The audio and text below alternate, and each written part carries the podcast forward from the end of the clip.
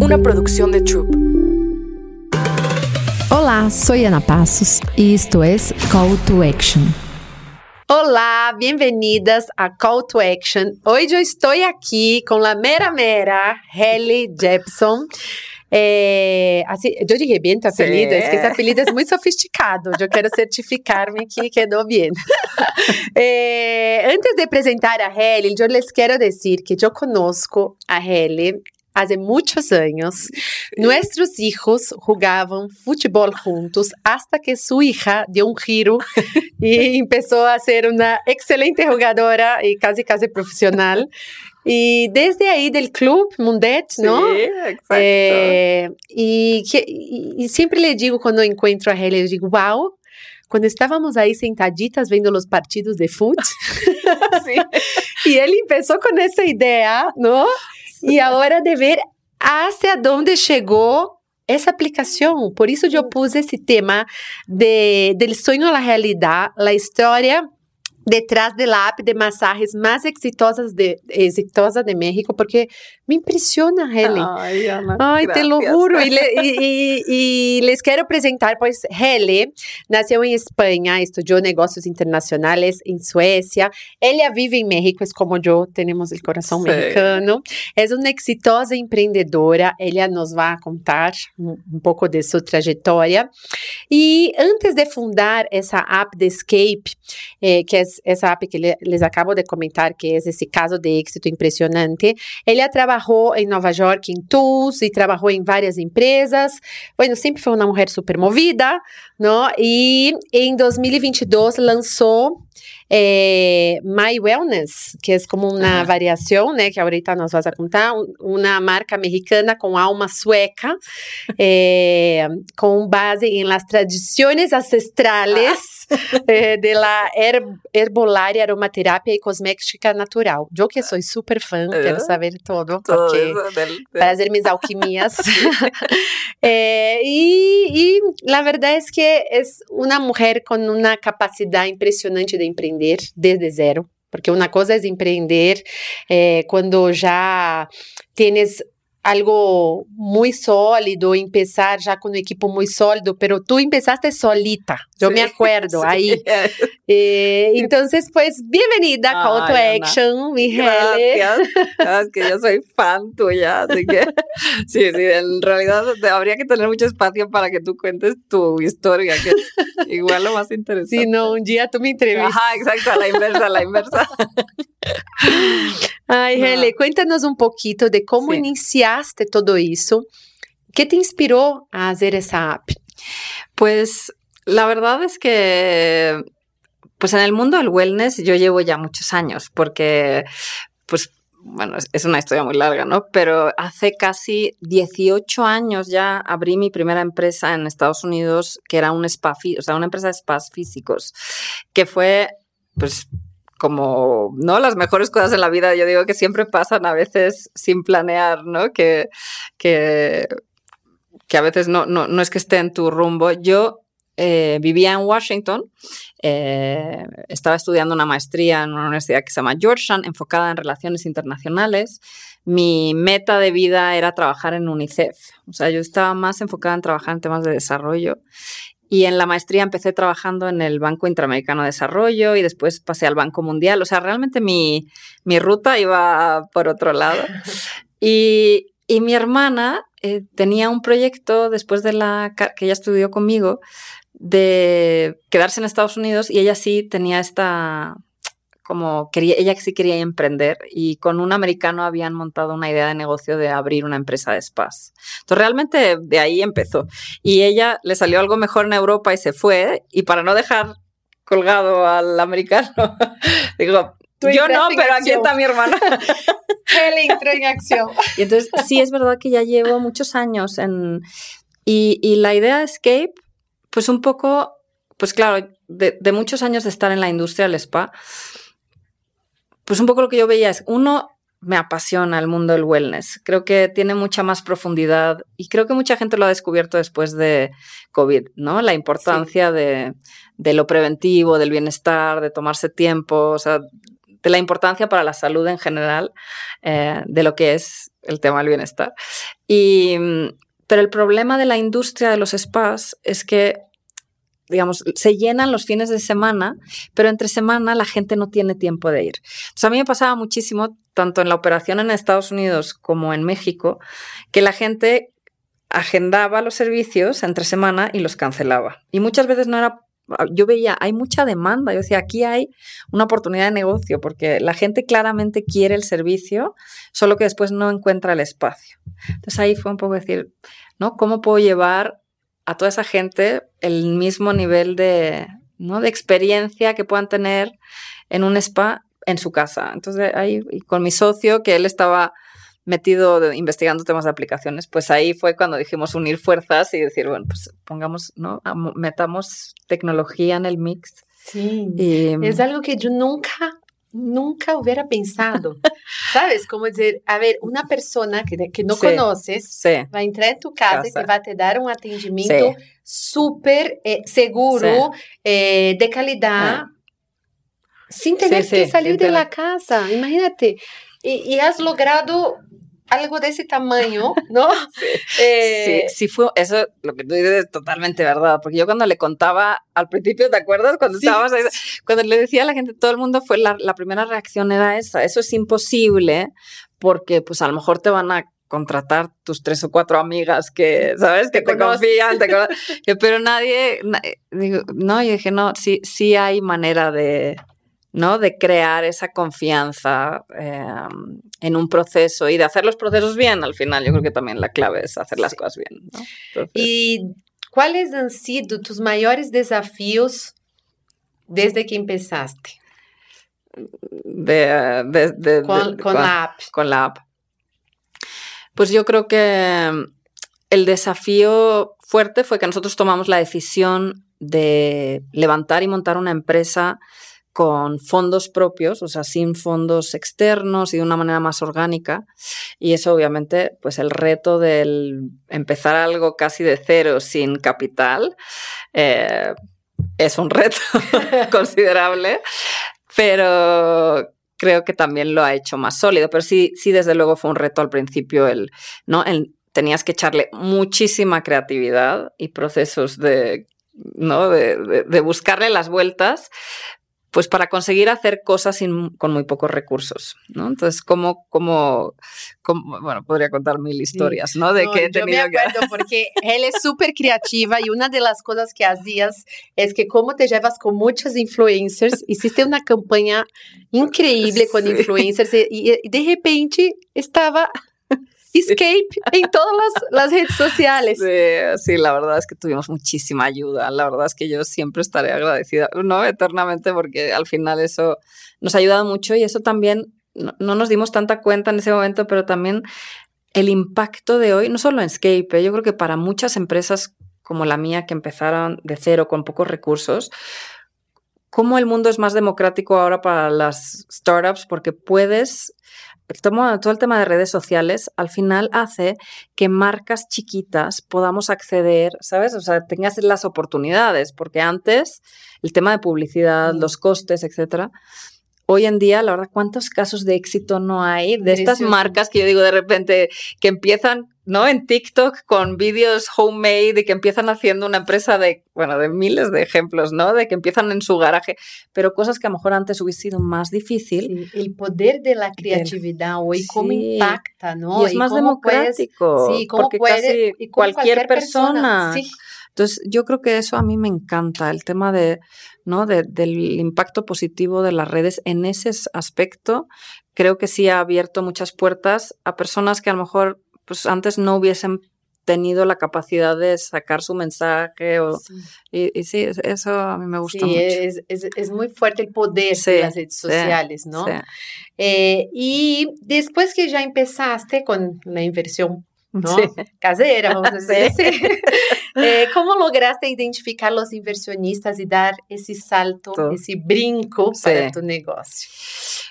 Pues justo, estamos justo, literal, yo creo que en dos semanas cerrando nuestra primera ronda de inversión. Entonces, estoy justo. Ya Cheers. Casi, ya, Felicidades, ya cerramos. ya, aquí ya es un hecho. sí, sí, ya, ya se cierra. Mm, y y, la verdad es que pues ha sido un, proceso de muchísimo aprendizaje, ¿no? Yo creo que eh, la verdad es que yo tuve, bueno, nosotros, ¿no? Mi socio, yo y ahora tenemos otras dos socios, somos, cuatro. Hemos tenido mucha suerte de que hicimos eh, dos programas de aceleración muy buenos. Eh, uno que se llama Mass Challenge y uno que se llama Latitude, que de alguna manera no solo nos aportó muchas herramientas de crecimiento, ¿no? de conocimiento y que aprendimos mucho en el proceso, pero además que tienen redes fuertes de, fondos de inversión de capital, tanto en América Latina como en Estados Unidos. Entonces, la verdad es que yo creo que mucho de la semilla de cómo logramos empezar fue eso. Entonces, yo siempre recomiendo mucho eso y, hay programas muy buenos de aceleración para quien esté empezando y así que te, te ayuda mucho en, y, después, la verdad, yo creo que también es como todo, tienes que perder un poco la vergüenza y pedir ayuda, ¿no? Yo creo que no llegas, solo no llegas a ningún lado. Entonces yo sí he pedido ayuda a todos, ¿sabes? A quien, ¿no? De hacerme contactos, de presentarme, de, ¿no? Tienes un poco que... Eso, yo, yo que te conozco bien, siento que es una de tus principales fortalezas, porque la manera con que conectas con diferentes perfiles de personas y cómo las personas quieren realmente ayudarte cuando pides cualquier cosa y así vas haciendo como ese networking muy fuerte, ¿no? Para, para, yo creo que eso... Para el crecimiento del negocio. Sí, para Y yo creo que también es como un círculo, ¿no? Porque pides ayuda, pero después a la inversa te tienes siempre que acordar de, eh, give back, ¿no? También tienes que ayudar de vuelta, o sea, no es solo un one way street, pero yo y siempre... Creando como ese círculo virtuoso. Sí, yo creo que hay que... Y con los inversores igual, porque al final ellos de alguna manera también... Eh, yo a la inversa también, ¿no? En presentarles gente que pueda hacer contactos interesantes para posibles inversiones.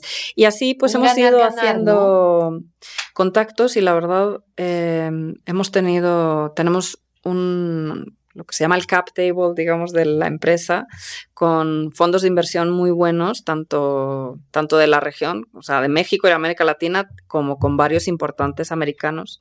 Entonces, y varios ángeles inversionistas también, que a mí eso me hace mucha ilusión, de otros founders que han invertido en Scape, eh, ¿no? Entonces, también hace ilusión que se, sumen. se sumen. Sí. ¿Y cuándo empezaste a ir a esas juntas con los inversionistas, tú como mujer? Y con el nivel de negociaciones, ¿qué, cómo, cómo, te sentiste? ¿Cómo, ¿Cómo fue? Mira, la verdad, creo que es la... Yo siempre digo, al final yo tengo cierta ventaja, digamos, en el tema, eh, ¿no? que yo al final de origen yo soy medio sueca, medio noruega y he crecido en una educación nórdica eh, donde toda esta parte de género y empoderamiento, o sea, es bastante más avanzado, ¿no? O sea, es decir, yo creo que de alguna manera yo siempre digo que yo seguro que ha habido más barreras de las que he visto, pero en mi cabeza no existen. Entonces, eh, como que en mi vida no, no, así cuando me preguntan si he sentido muchas barreras de género, yo creo que en general no he, no he sentido que el ser mujer haya sido impedimento para muchas cosas. Pero en levantamiento de capital es de las primeras veces en mi vida que realmente sí eh, creo que hay unas barreras muy fuertes de entrada siendo mujer. Te das cuenta en las reuniones, ¿no? Que, que a veces, ¿no?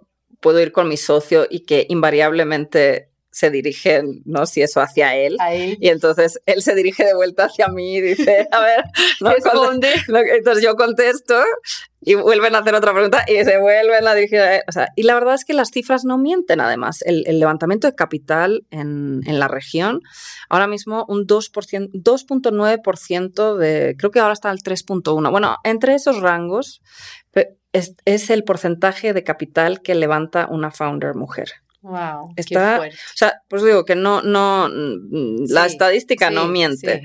Entonces, sí, claramente hay unas barreras muy fuertes que tenemos que, entonces yo, que buscar la forma, la forma de, cómo podemos, de cómo romper, porque no es sano para una sociedad, al final una sociedad más justa, con inversión donde las mujeres son más activas, donde eh, se invierte en, proyectos liderados por mujeres, donde hay más liderazgo. Al final una sociedad más equilibrada. Está comprobadísimo que esas sociedades son más prósperas. Entonces, al final del día, para los hombres también es una mejor sociedad, ¿no? Entonces, claro, ¿y hay cómo que podemos empujar. aprender a negociar y ganar ese espacio, Sí, ¿no? sí, Empezando por nosotras mismas en nuestros skills Sí. o sí, buscando la forma, sí.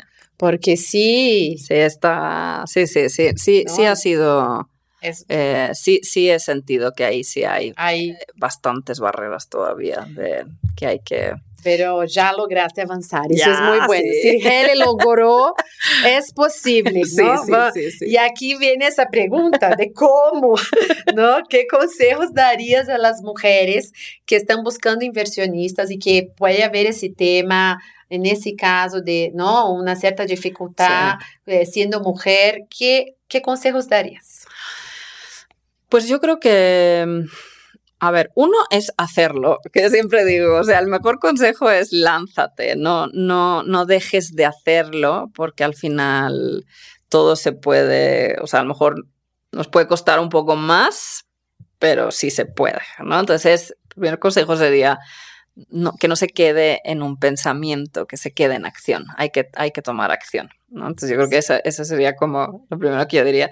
Lo otro es, pues lo que siempre yo digo en, en, en, en general, es pide ayuda. O sea, la verdad es que a veces el, eh, ¿no? Yo en el proceso ahora en específico de levantamiento capital, no sabes la cantidad de mujeres y hombres también, la verdad, todos, que he pedido ayuda y que me han ayudado desde a escuchar mi pitch para mejorar el pitch. Mucha gente me ha apoyado en eso de pulir y mejorar, porque al final pues tienes mejor oportunidad Claro. eh, de las conexiones, de darte ¿no? crítica constructiva para mejorar, de eh, presentarte gente que te pueda apoyar. O sea, de alguna manera, como yo creo que esta parte de no te quedes sola haciéndolo, sino apóyate en tu, en tu, pues, en tu red, o, ¿no? Y la gente, la verdad es que sí, siempre está dispuesta a ayudar.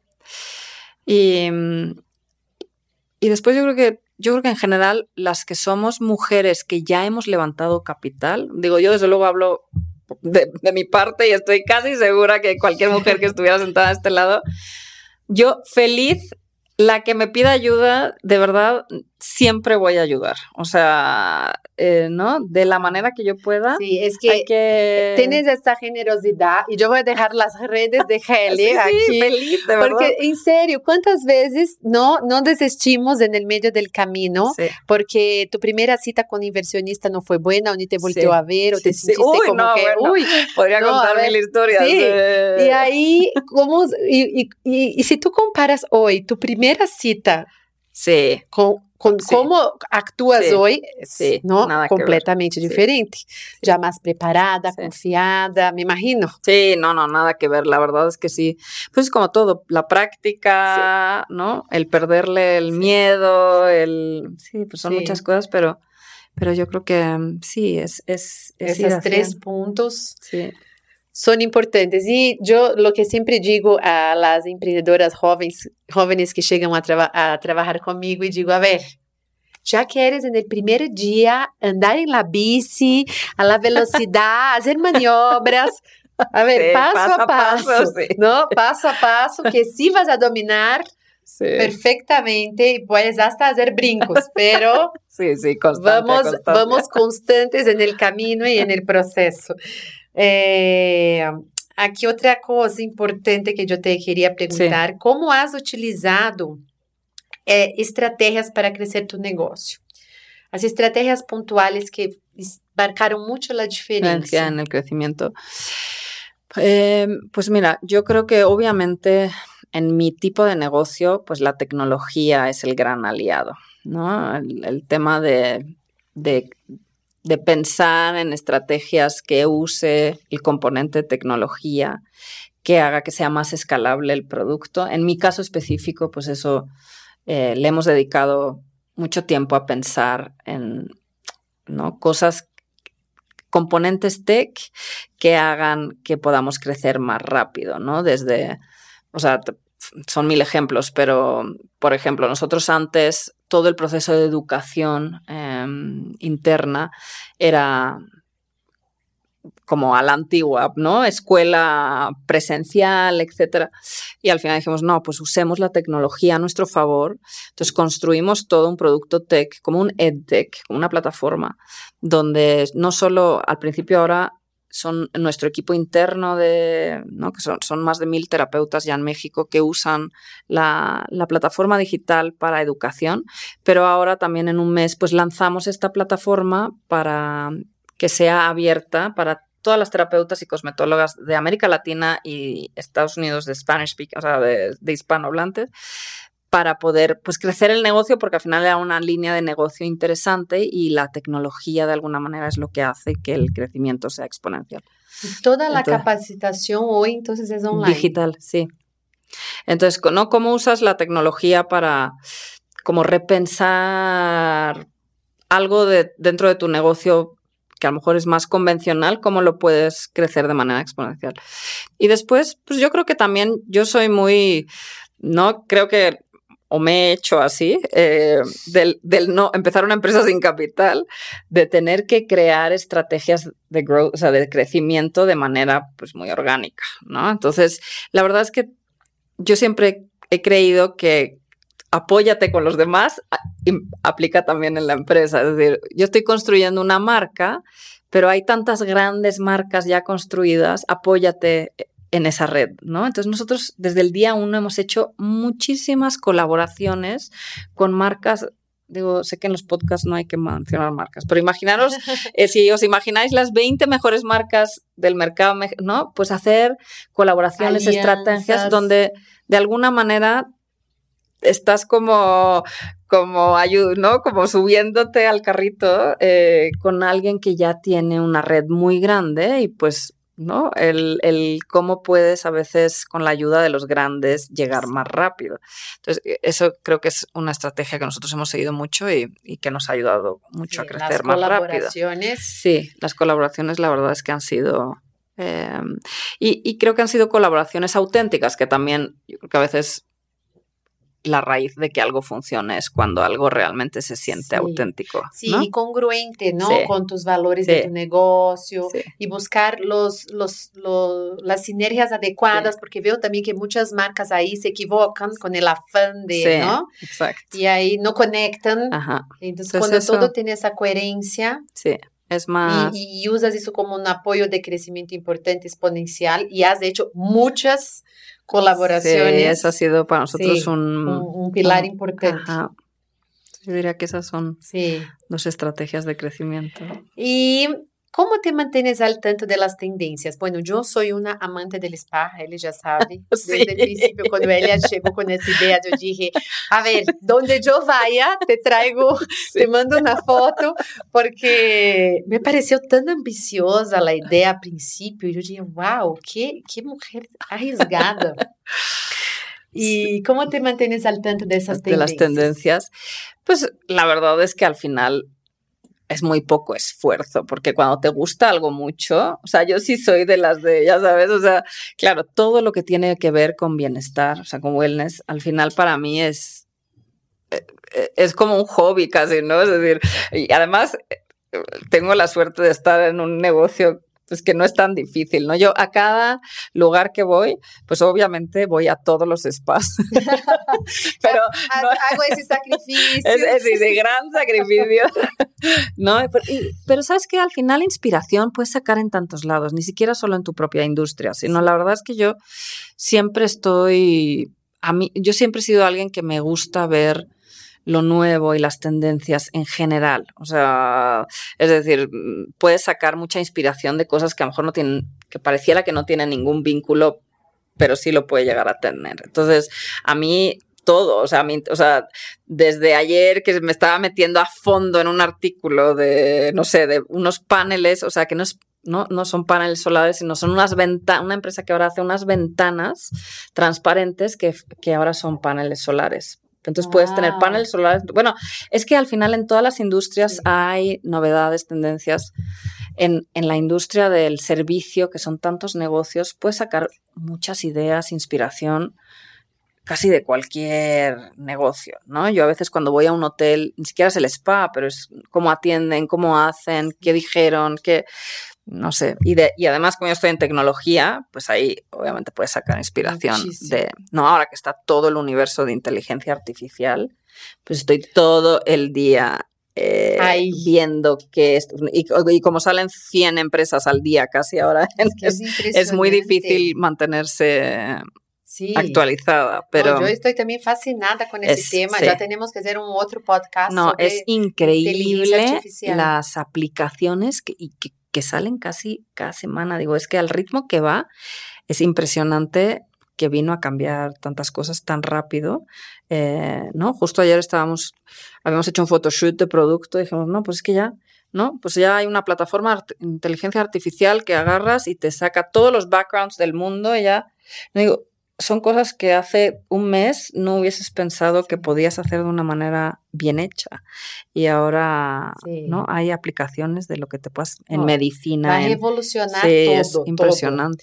Ahora, cuando planeas, planeas, planeas y no sale como planeaste o piensas, ah, isso foi um fracasso, me equivoquei muito aqui, seja com uma colaboração ou com, com alguma aliança ou com qualquer coisa do projeto, como lidias com, com, com, essa, com, com, com esse sentimento, com essa frustração?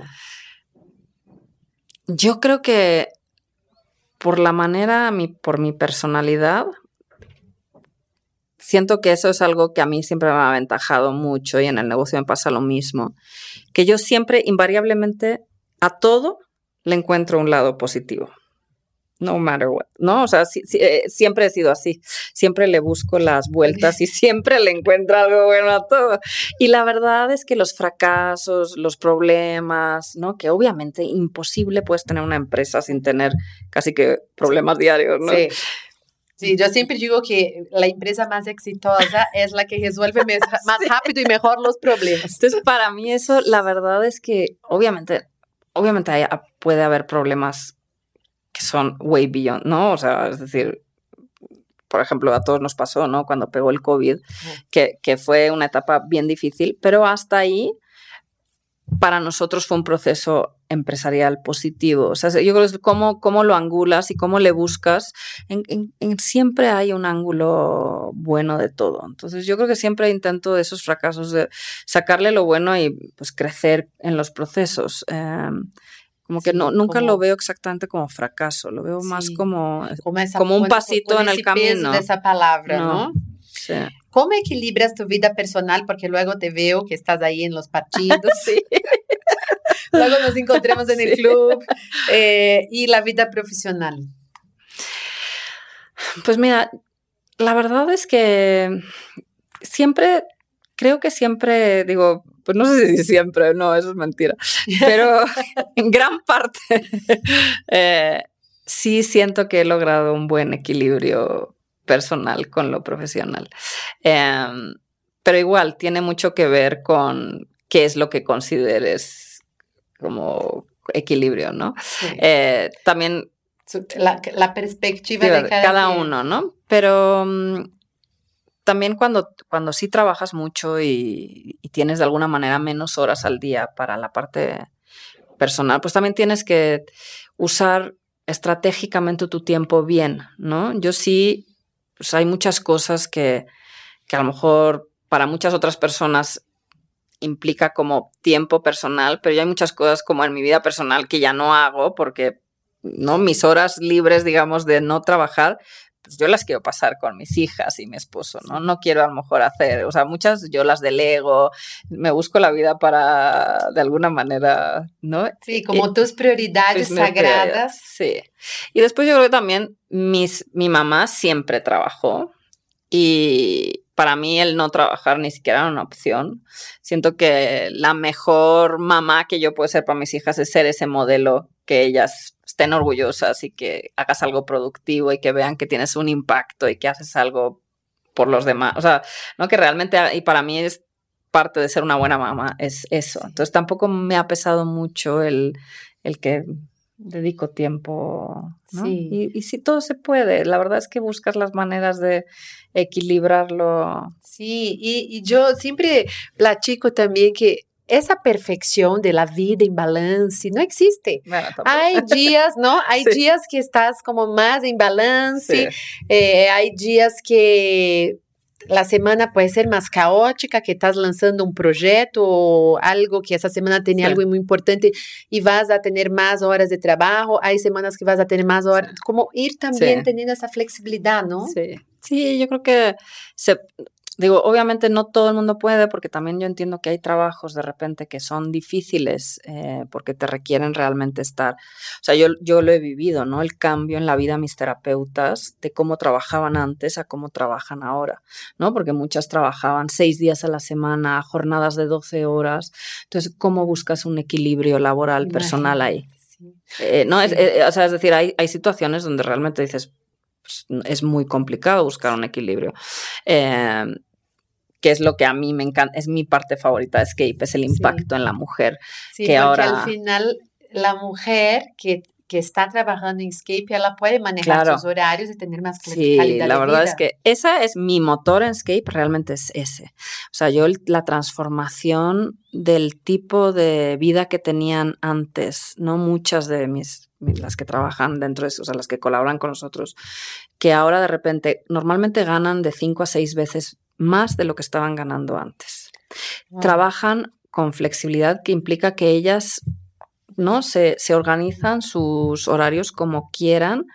eh, y además esta parte de que si, ¿no? Muchas veces, en, además en México, donde hay muchísimas familias donde la mujer es la cabeza de la familia, ¿no? Entonces, cómo la importancia de que pueda tener esa flexibilidad de decir, oye, si, ¿no? Si se enfermó mi hijo, si, si por alguna razón no puedo llegar a trabajar una semana, la semana que viene no me despido. O sea, Escape tiene eso, Sí. ¿no? La, la flexibilidad de que pueden realmente equilibrar. Cómo, cómo hay ahora muchos trabajos donde puedes combinarlo mejor. Sí. Em, Y, y- ese tipo de iniciativas es, es lo que te da esa Sí. satisfacción, que sí, sí, ¿no? ese impacto realmente que estás haciendo en la sociedad, porque al final siempre tiene una oportunidad nueva. ¿no? A las personas que hoy están trabajando 16 horas por día, empezar a abrir la mente y decir, a ver, ¿qué otras oportunidades yo podría tener?